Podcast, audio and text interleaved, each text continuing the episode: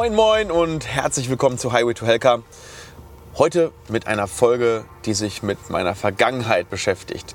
Und zwar erzähle ich heute mal über die fünf größten Fehler, die ich als Zahnarzt gemacht habe. Und es geht gar nicht mal so sehr darum, ob ich irgendwo nicht richtig behandelt habe, sondern eher so um die Entscheidungen, die ich getroffen habe auf dem Weg als Zahnarzt, als Praxisinhaber, ähm, aber mit Bezug auf meine zahnärztliche Karriere.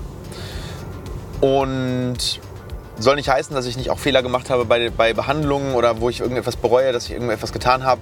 Aber ich glaube, das ist echt dumm, darüber zu sprechen in einer, in einer ganz speziellen äh, Highway to Helka Folge. Es ist ja klar, dass man alle Dinge, die nicht so optimal gelaufen sind als Zahnmediziner, definitiv dann ähm, nicht nochmal so macht und daraus lernt. Aber ich glaube, viel mehr kann daraus gezogen werden, welche Entscheidungen ich getroffen habe, wo ich sage, okay, das waren jetzt nicht die optimalen Entscheidungen oder sie wurden nicht zu einem richtigen Zeitpunkt getroffen. Und das Erste, was ich echt bereue oder wo ich sage, das war ein Fehler, war, mich nicht schon viel, viel früher all-in-mäßig spezialisiert zu haben auf die Implantologie. Ich habe zwar schon viel früher als alle anderen mit, mich mit dem Thema Implantologie befasst, also Bücher gelesen und ähm, im Prinzip Theorie gepaukt, aber ich hätte viel, viel früher schon ähm, in die Praxis reingehen sollen. Das heißt, ich hätte Praktika machen sollen, schon im Studium. Oder während meiner allerersten Assistenzzeit nicht nur da zu arbeiten, wo ich gearbeitet habe, sondern zu sagen, ich gucke mir noch mal eine Woche da was an, ich gucke mir noch mal eine Woche da was an, ich fliege in die USA, ich gucke mir an, wie machen das Leute in anderen Ländern. Und äh, das habe ich so ein bisschen versäumt, weil das ist die Zeit, wo man das noch machen kann. Und später bist du so eingebunden, je mehr du eben auch machst und je, je, weiter du kommst und je eher du in Richtung Praxisniederlassung gehst, umso voller ist dein Terminplan. Und dann machst du das nicht mehr, dass du einfach nochmal vier Wochen irgendwie in die USA fliegst und dort ähm, formulierst und, und als Praktikant irgendwo einfach nur was siehst. Und das war so der eine äh, große Fehler, wo ich, wo ich sagen würde, das hätte ich echt anders machen können, weil die Gelegenheiten waren auf jeden Fall auch da. Dann der zweite Fehler. Warum habe ich mich schon nicht viel früher mit dem Thema Persönlichkeitsentwicklung, Unternehmertum, Marketing befasst. Jetzt werden einige sagen, du Stefan, du hast dich doch voll viel damit befasst und äh, du bist doch da mega fit drin. Ja, aber ich habe mich eigentlich erst seit dem Jahr 2013, 2014 damit befasst. Und da war ich schon sechs Jahre Zahnarzt. Und mit solchen Dingen kann man sich natürlich auch schon befassen, wenn man noch gar nicht irgendwie im Beruf ist. Also das Thema Persönlichkeitsentwicklung ist etwas, klar, irgendwie kommt man dann auch nicht dahin und äh, das ist alles nicht so einfach, weil man muss ja irgendwie auch einen Mentor haben, der einem das vielleicht auch so ein bisschen näher bringt.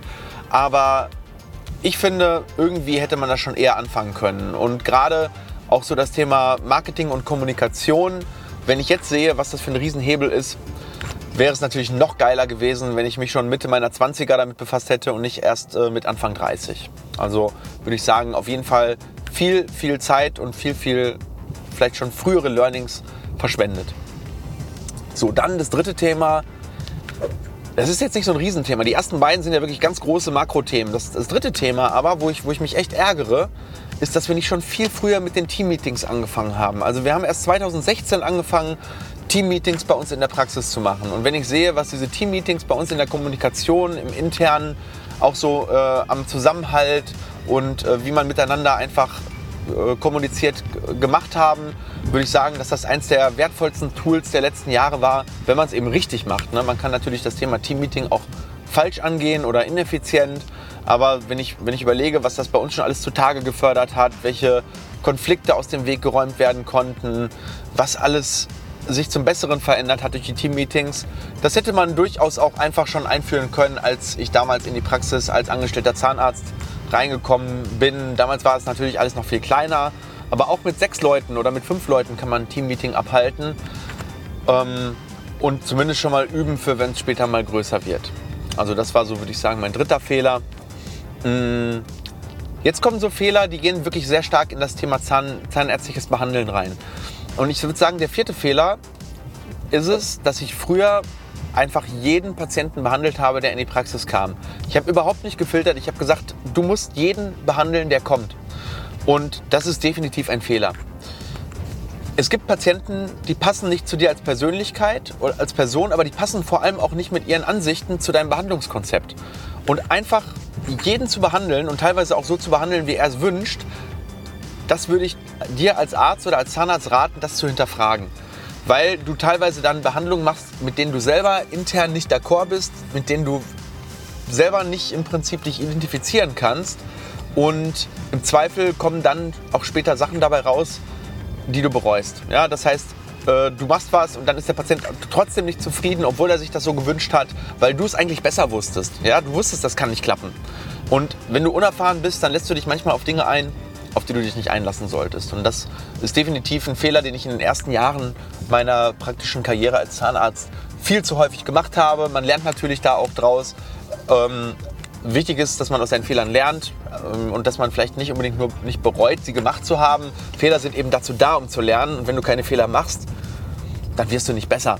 Ja, also wenn du, wenn du keine Fehler machst, dann machst du nicht genug. Ne, das ist so ein, so, ein, so ein Glaubenssatz, den ich habe. Trotzdem ist es einer der Fehler, aus denen wir gelernt haben, aber die definitiv auch zu schlechten oder suboptimalen Ergebnissen häufig geführt haben. So, und der fünfte Fehler ähm, im Großen und Ganzen als Zahnarzt ist es einfach, jeden Zahn retten zu wollen. Und zwar auf Teufel komm raus. Es ist schon mal gut, dieses Mindset zu haben. Ich bin jemand, der Zähne tendenziell äh, eher erhält, links, ne? ne? Geradeaus. Ähm, der Zähne tendenziell, nicht tendenziell, sondern der, der sich dem Zahnerhalt verschrieben hat.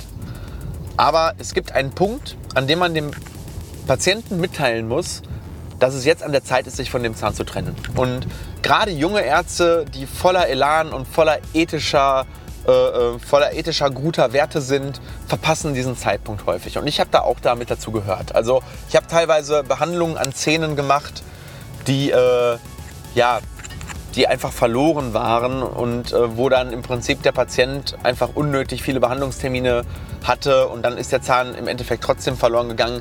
Natürlich, auch hier gibt es einen Lernprozess. Man denkt, äh, man, äh, was in den Büchern steht oder was einem die erfahrenen Kollegen äh, erzählen, äh, lass die mal erzählen, ich mache das besser, ich schaffe das.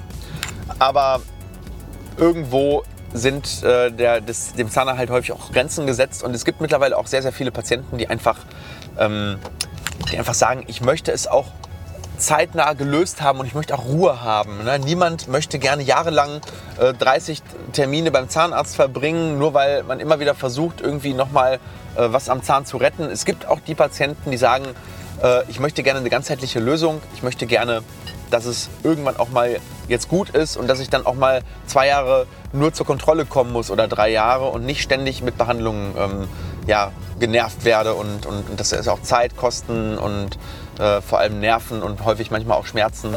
Also das ist so ein Fehler. Ähm, auch aus dem haben wir hoffentlich gelernt und der Lernprozess ist nie abgeschlossen, sich auch mal von einem Zahn zu trennen, wenn es denn an der Zeit ist. So, das waren meine fünf größten Fehler. mal gucken, ob ihr eure Fehler euch traut, unter dieses Video zu sch äh, schreiben, weil Fehler zuzugeben ist immer nicht so einfach. Ähm, fällt mir auch schwer. Ne? Also jeder, jeder macht sich damit natürlich ein Stück weit auch angreifbar und ein Stück weit verletzlich. Aber ich glaube, es ist wichtig, dass wir uns unsere Fehler eingestehen, dass wir sie reflektieren, dass wir uns mit ihnen befassen, weil nur dann können wir zur besten Version unserer selbst werden. Und ich hoffe, dass dieses Format und dieses Video dir ein ganz kleines Stückchen dabei hilft.